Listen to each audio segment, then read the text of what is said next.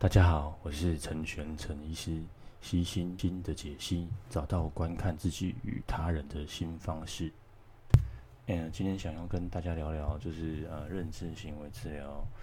呃，它背后的一些呃想法，以及它的来源，以及它的这些哲学的一个原理。那呃，我会喜欢这个认知行为治疗，就是呃，上一集有提到，就是说，诶，它其实相对的简单、好操作、好上手。那不止对。呃，治疗师而言，那对这个呃个案而言，他的其实理论基础、中心思想非常的简洁。那操作上都有一些操作型的定义可以去操作。那如果依据这个欧卡剃刀理论哈，在一切同等的呃状况之下，那比较好的解释就是。会比那个复杂的解释还要好。那同样道理啊，这是我的想法。我就觉得说，在心理治疗方面，那是不是有诶这样子的一个方式？诶，其实因为认知行为学、认知行为治疗简单，那它可以好操作。那它或许感受上会比其他呃心理治疗还要来得好。那这个好坏的定义，每个人不一样。那对我而言呢，哈，认知行为治疗反而比较像是那个瑞士军刀，它其实是很万用的。啊，或许它没有像呃一个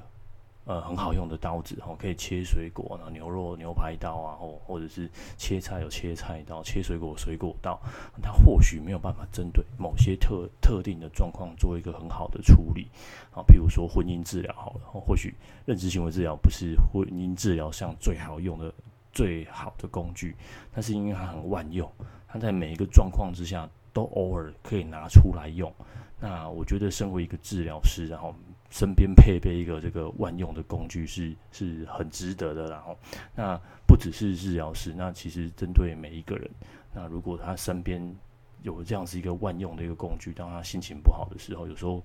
呃，我们常常说转念转念，那这到底转念要怎么转？那这个念头的这个。变化怎么去变化？怎么去引导这样子的转念？那我觉得认知行为治疗可以提供这样子很好的一些操作了。那呃，先说说看那个认知行为治疗是怎么来的了。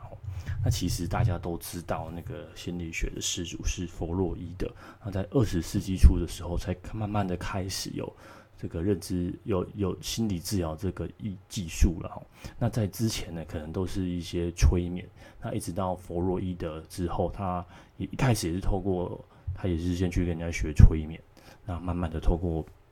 嗯他的一些观察跟记录，那慢慢的衍生出一套理论，那就是呃大家熟熟熟悉人讲的精神分析了哈，那不过今天没有要讲精神分析的历史，那如果有兴趣的话，或许。呃，之后可以说说整个精神分析的一些演变的历史啊。不过今天要特别要说的是，认知行为治疗是怎么来的。所以在一九五零到一九六零年代，哦，有两位，一位是 Dr. 贝克贝克医师啊，那一位是 Alice 啊，他是一位呃呃心理学的博士。那他们两位呢，大概是 Alice 比较早。那他们两位都是用这个呃精神分析。去治疗个案，去治疗嗯病患，那他们也有发现说，精神分析很不错，可以让个案知道说，哦，我这个思考的背后，呃是怎么来的？但他们觉得说，好像没有办法去改善个案的一些想法，也没有办法去改善个案的行为。虽然说个案透过长期的分析，知道自己的那个过去跟现在其实是有受到影响的。嗯，那。另外的话呢，他们也觉得，他们有观察到说，呃，病人其实有一些负面的思考，但是透过精神分析没有办法引导病人，让他们摆脱这样子的思考。那没有办法摆脱这样子的思考，就没有摆没有办法摆脱这样子的情绪。那一开始的 Alice 的医师呢，那他就透过这一点，然后慢慢的去做改善。那 Alice 的医师的背景也很有趣了哦，有兴趣的话可以去 Wikipedia 上看一下。呃，他的一些背景，简单来说就是呢，他其实是在呃经济大萧条的时候成长，那家里很穷，那他还很认真，他一开始想要当小说家，那不过遇到了这种状况，所以他必须去呃找找个工作，好糊口饭吃。那他从青少年的时代呢，就很喜欢这个呃希腊早期的学派哈，叫做斯多格学派。那从这个斯多格学派里面呢，有些精神提取出来，其实就是现在的一些认知行为治疗背后的一个哲学理论哈。那呃，他们也受受到这个斯多格学派的影响。那简单来说呢，斯多格，嗯，斯多格学派呢，它其实呃是，它其实呢就是说，嗯，呃，人人呐，哈，呃，思考有三种哈。第一个就是你可以透过呃，你可以掌握的，那再来就是你部分可以掌握的，那再来就是你完全没有办法掌握的。那完全没有办法掌握的事情呢？譬如说像这次的呃武汉肺炎的疫情，这个是你没有办办法掌握的。那因此你失业了，那这个是完全你没有办法掌握的。那你可以掌握的是什么呢？譬如说你可以掌握你的情绪，你可以掌握你的反应，啊，那你可以掌握你呃学习的动力，这个是你完全可以掌握的。那部分的部分可以掌握的是什么呢？譬如说像是跟跟他人的关系，比如说跟太太、跟儿子、女儿、跟父母，因为部分是取决于你，好，哦，部分你可以掌握的。那斯多斯多葛学派呢，他就是鼓励说呢，那些天灾的部分完全不能掌握的部分，你也不要想要去掌握。比如说，哎，我现在中乐透一千万、一亿，那我可以不要工作，这个是你完全不能掌握的。嗯，会不会中，不能不能中，这是你不能掌握的。那呃，你可以掌握的，就是你可以控制你内心的情绪。那控制你的平静，那还有嗯，就是去学习，那这部分是你完全可以掌握的。那部分的可以掌握，就是刚提到的跟人其他人互动的关系，哦，这个部分是你部分可以掌握，或是你在职场的表现，呃，你可以部分掌握你的表现，但不能掌握的是主管到底喜不喜欢你，好，哦，那这个不不是你可以掌握的。那他怎么去训练呢？他有一套一些哲学的思考跟逻辑啊，可能之后下一集或者下下集我们再提到。那同样，呢你可以透过这样子训练，还有观察你自己的情绪跟思考，来掌握你的行为。在斯多葛学派认为呢，你的心你的心灵就像你的 muscle 一样，是可以训练的。哦，那你训练的越好，你就可以控制的自己越好。那他们也会觉得说，控制学会控制自己，哦，人生才会过得幸福快乐啊。那这个其实也是 Alice 当时候在他青少年的时期，哦，他所念的这些书。那所以呢，嗯，Alice 呢，这个 Dr. Alice 呢，他就发展出了一个叫做理性情绪哦行为主义，他比贝克还要早了好几年，哦，所以贝克其实有一些理论，诶，是参考他，哦，或你要说是抄袭也可以，嗯，嗯，就参考他，哈，参考他来衍生出来这些那个认知行为治疗。那参考什么部分呢？这个我们先回啊回头谈谈爱丽丝的理性情绪呃治疗，他是怎么做的了哈？那他的做法是这样哦，他因为他受到斯多葛学派的影响，那他会觉得说，哎，你的这些挫这个挫折啊，情绪背后的原因啊，还有你现在遭遇的不开心、不快乐啊，这一切种种任何的原因，都是源自于你的中心思想薄荷哦，就是你的。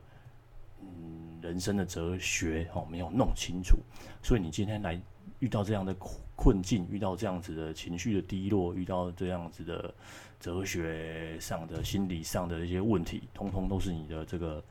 人生的哲理不好。哦，那我们就要去改变你的这个人生的哲理，哦，去跟你探讨你在人生的哲学上面是不是有什么不一样的地方，哦。那他会觉得说，透过这样子的人生的哲学的改善，哦，你的症状就会不一样了。那他比较不好的地方在哪？我先说说他不好的地方在哪里哈，因为要探讨你人生的哲学，哦，所以你的治疗师比较像是你的人生的导师，哦，他会直指你人生哦最脆弱啊，你思考上最。不足的地方，但是这样子其实对个案来说是蛮不舒服的经验，然后就是就像你想想看，被你的长辈责骂了，或者是说啊，你这北向啊，你这个做不好啦，你这个地方还要再改进啊。我虽然他们说的都是对的，但听起来感受上感受力就不舒服。那理啊理情啊，我们会说简单简称为理情治疗，有会会给个案这样子的感受，会觉得说，哎、欸，你跟我东西对了，他们跟我的戏。磨砂松快哦，那就比较不想要做智商，这是第一点。那第二点是听起来非常的高尚大，因为要探讨人生的哲学。那如果呃呃认知功能不佳的呢？好、哦，譬如说在比较严重的忧郁症的时候，其实你会不想要讲话，你也不想要吃东西，你也不想要去思考。那你这个时候跟他讨论人生的哲学，似乎嗯不是一个很好的时间点的哈。那再来就是譬如像是严重的视觉失调的个案，你要跟他探讨这个人生的哲学。我想这个是相对困难的，或者是像失智症的个案，哦，你要跟他探讨人生的哲学，这个部分是没有办法操作的了。然后再来，刚好提到他其实探讨很多人生哲学的部分，所以他在个案的这个生活上的处处处事，哦，就比较不会去探讨说，诶，那我生活上遇到一些事情怎么去做，因为不够生活化，那所以在操作上，哦，会让个案觉得说，诶，这个呃，好像跟我日常。没什么关系，好，那这是他比较不足的地方啦。好，那但他好的地方在哪里？哈，或者是说，呃，认知行为治疗就是贝克他的这认识性超了哪个地方？我们来看看哦，他超的地方叫做就是他的 A B C D E F，他这套理论就叫做 A B C D E F。好，他的中心思想刚刚提到啊，就是说你如果透过理性的分析，你可以知道自己的错误，那治疗师要做的就是去改善你的人生的哲学，向他们解释。哦，你的情绪的问题是源自于哪里？所以 A A 就是有一件事情触发了一件事情，譬如说被长官责骂这件事情，或是被长辈责骂。，A 就是一个触发的事情。那 B 呢，就是你的 belief，你一定透过这样的事件，因为每个人同同样事情，同样人一个人被骂，同样一个人面对考试的压力，就会做出不一样的反应。那这些做出不一样的反应的背后，就是在你的信念。好，在认知行为治疗就会称之为核心信念。那这边简单称为 belief。那你有了这个 belief，是经过你的 belief 的一个操作之后，就会变成你的 C，C 就是 consequence，你的后果。好，这个后果就是你会有引发你的情绪，好，引发你的行为。那有些情绪控制不好的人，他就可能就会拍桌大骂。那有些人就觉得，哦，这是我的长官，这是我的上司，那我一定要忍住我的情绪啊。他就会把吞忍下来，然后甚至还可以面带微笑哦，那是他的 emotion 跟 behave 呃 behavior，就是他的情绪跟行为。所以刚刚呃刚刚是有一件触发的事件 A，那再来通过你的信念跟你的看法，就会引发你的后果 consequence。呃，那这就是 A B C 理论哈。那 A B C 之后呢，要怎么做呢？他后面要做的叫做 D E F 哦，D E F 呢就是他说呃 disputing。就是他透过跟治疗师的驳斥，哦，治疗师会跟你检查、处理、辨别，哦，你的这些核心的信念哪里不好，那你应该要怎么做？那再来就会有 effect，就会有一些效果。那有了效果了，你就会有 new feeling，你就会有新的一些情感的产生。那透过这样子的 A B C D E F 的步骤呢，那从个案就重新得到了改变。那这个就是那个理情心呃理性情绪治疗。啊，它的一个整个的核心的一个架构，那透过这样子的一个核心的架构，那来让个案去获得改变。那呃，认知行为治疗呢，听起来就跟这个理性行为其实非常的相似。然后，那刚刚有提到贝克呢，呃，也是同同样同时期在玩玩个几年的贝克，然后因为这时候 Alice 又到处去演讲啊，然后到处去成立工作坊啊，去推推广这个。呃，理性行为主义。那贝克他其实是在，他其实是在医医院，然后，那他其实有很，他有受过非常良好的一些科学的训练。那其实他的这个呃认知行为治疗呢，他为什么会在科学界、在医学界那么的受到欢迎呢？因为他知道要做科学的实验，所以要有一些操作型的定义。所以贝克他不止发明了。这个认知行为治疗，它其实也发明了很多的量表啊，有贝克忧郁量表、贝克焦虑量表。那有量表呢，就可以把情绪给量化；有量化，就可以比较说，诶，这治疗的前后，那到底有什么样的差异？那他建立这样子一套的理论的系统，那其实就是在把这个理性行为主义，来透过科学化的方式，啊，让好操作，然后可以评分。啊，虽然说，呃，人体的大脑非常的复杂，那它的受到评。评评就说哎，不能评分了，但至少他建立了一套哦，可以呃操作，那也可以让呃不只是这个治疗师哦，或者是说呃嗯病患啊都有所依据这个东西的哈。那另外的好处就是说，它没有所谓的老手治疗师跟新手治疗师做起来上有很大的差别，因为你想，它其实是科学哦，要做一个大量大规模的研究，那要做研究就需要很多的人手，那这些样的人手再透过一定的训练的课程，他们就可以很快的上手。那既然呃可以训练新的治疗者很快的上手，那同样的道理也可以训练这个呃个案哦，可以做自自助啊，自己帮助自己的一些方式哦。那贝克他其实最后还有成立这个 Beck Institute，那就每年可以训练大批的这个就是呃训练者。然后如果各位对这个认知行为治疗有兴趣的话，或他其实。呃，在英国哦，或是美国，其实世界各有些国家都有一些三天的这个工作坊哦，可以学呃接受完整纯纯粹贝克的训练。那他的女女儿也都有呃呃出就是一系列这个关于认知行为治疗的书跟教学的一带。那我们现在回头看看哈，贝克他自己当时候是怎么做的啦哈，那。他其实也是透过长期做精神分析，就是说，哎，精神分析有他不足的地方，然后，那他就开始慢慢的建立自己一套的一个认知的理论，然后，那他的认知理论其实很简单，他的他觉得思考有三种啊，就像事事一样有三种，哪三种哦？第一种就是关于自己，你的思考有一些部分是关于自己的，那在你的思考有一些是关于他人的啊，或者说他说是关于世界，你怎么看这个世界？好第一个是你怎么看自己，第二个是你怎么去看世界，还有还有一个就是你你怎么看未来，你的你对未来的想象是什么？那就是这三个三个看自己世界跟未来的方式，然后就架构了你自己的这个认认识世界的基模 schema，它叫做基模。你这个认识世界的基模就会影响到你的你的你的情绪，然后你的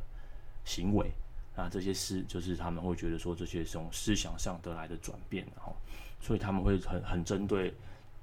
呃，这些跟你去探讨。那他跟这个 Alice 不一样的地方是呢，他不觉得治疗师是比较呃高高在上的，然后他觉得治疗师要去跟个案是平行的。那他们所提到的技巧叫做苏格拉底式的询问，然后，啊也是。希腊古圣先贤啊，就像苏格拉底一样，苏格拉底很喜欢问问题啊，你为什么要这样做呢？发生了什么事情吗？你怎么会这样子想？你要不要说说看？哦，那透过这样子渐进式的引引导，就是像苏格拉底式的问句一样，他其实不会直接告诉你答案，也不会直接告诉你应该要怎么做。哦，你这样子是自动化思考，你这样做是不正确的，哦，要立刻改变。那他不会这样做，那他会用透过令比较像刚提到的，哦，之后有。之后的后续几集会再提到怎么做这个苏格拉底式的问句，然后不过总之呢，就是他会觉得说要这样慢慢的循循善诱，好让你自己说出来，自己感受到，哎哎，我的确有这样子的自动化的思考，哦这样的思考模式是不好的。那这个时候呢，治疗师呢会再跟你说，那你觉得好的应该怎么做？好，那他会觉得说每个人心中其实都有自己的答案，好。慢慢的透过这样子呃辨别，第一个要先辨别，辨别这样子的自动化思考，那再慢慢的去改善这样自动化的思考之后，那他会跟你讨论一些生活上遇到的事情啊，哈，譬如说，哎、你这礼拜可能什么什么事情导致心情不好，会想哭啊，这礼拜遇到什么什么样的事情，觉得很焦躁、很烦闷，哈，他透过这样子一点一滴从生活上的一些细微的枝节末节，好。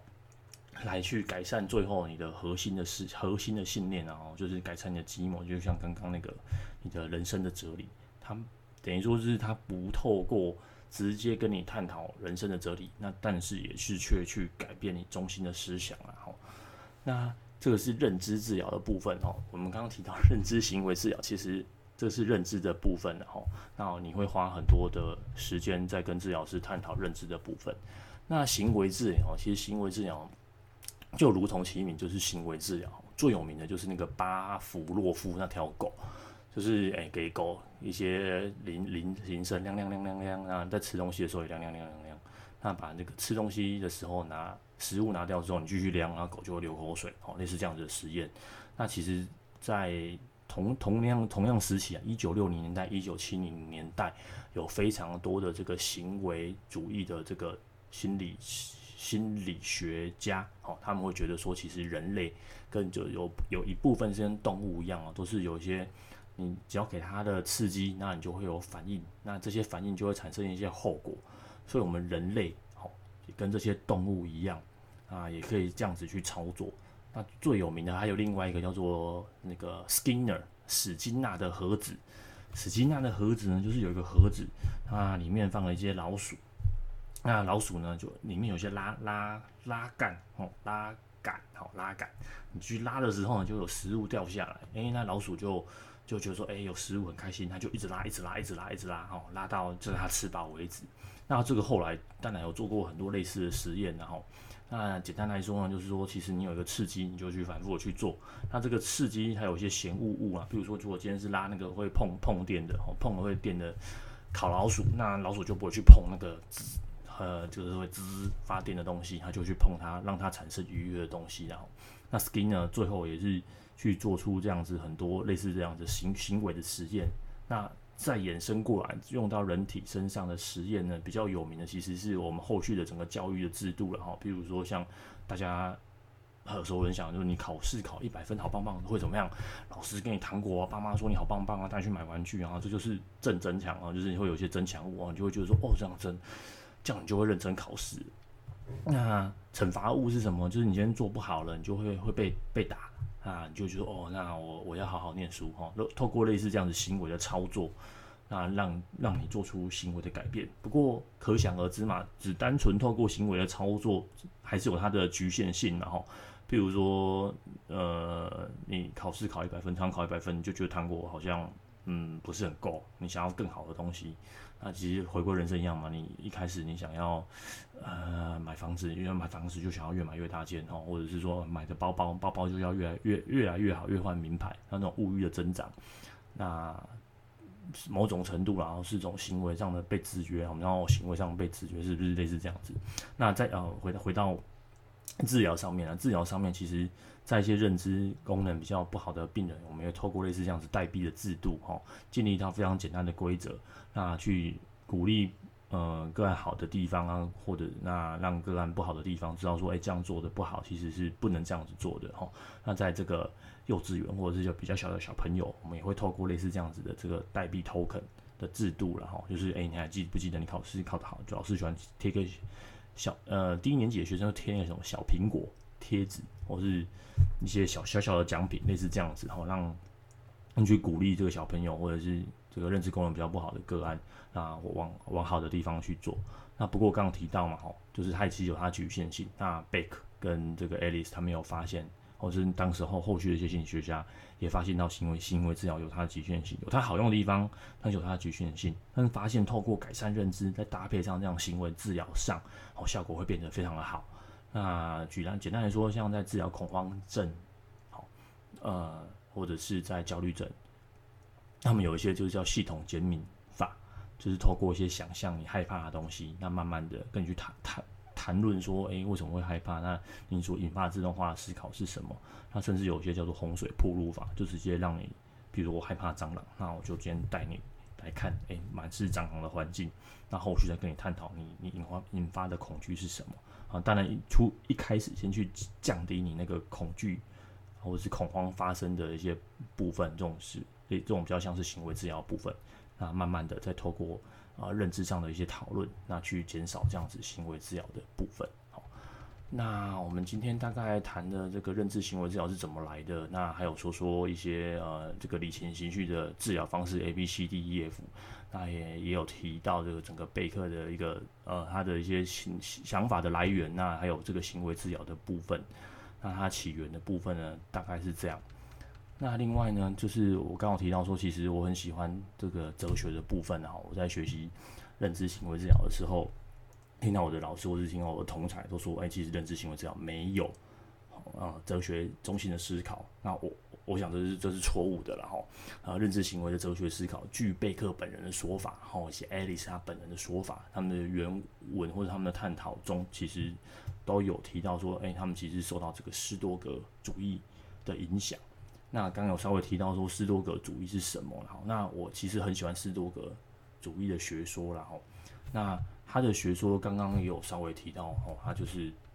你可以透过训练，然后从改善自己的内心的深处，然后那其实在如果各位有喜欢听 Podcast 的呃朋友们吼，嗯，就可以，我我很喜欢听听 Tim Ferriss，那 Tim Ferriss 他本人其实也是很喜欢这个斯多葛学派，他也常常会在他的这个 Podcast 邀请很多关于这样子的一些演演讲啊，日后有机会我再把。这个呃，Tim Ferriss 的一些我听过蛮蛮不错的一些访谈，再附上去。那呃，可能下一集我会做关于斯多葛学派的一些简介，那也可以比较运用在日常生活中，那跟这个呃认知行为治疗做一个搭配。那好吧，那今天时间也差不多，那就到这边吧，拜拜。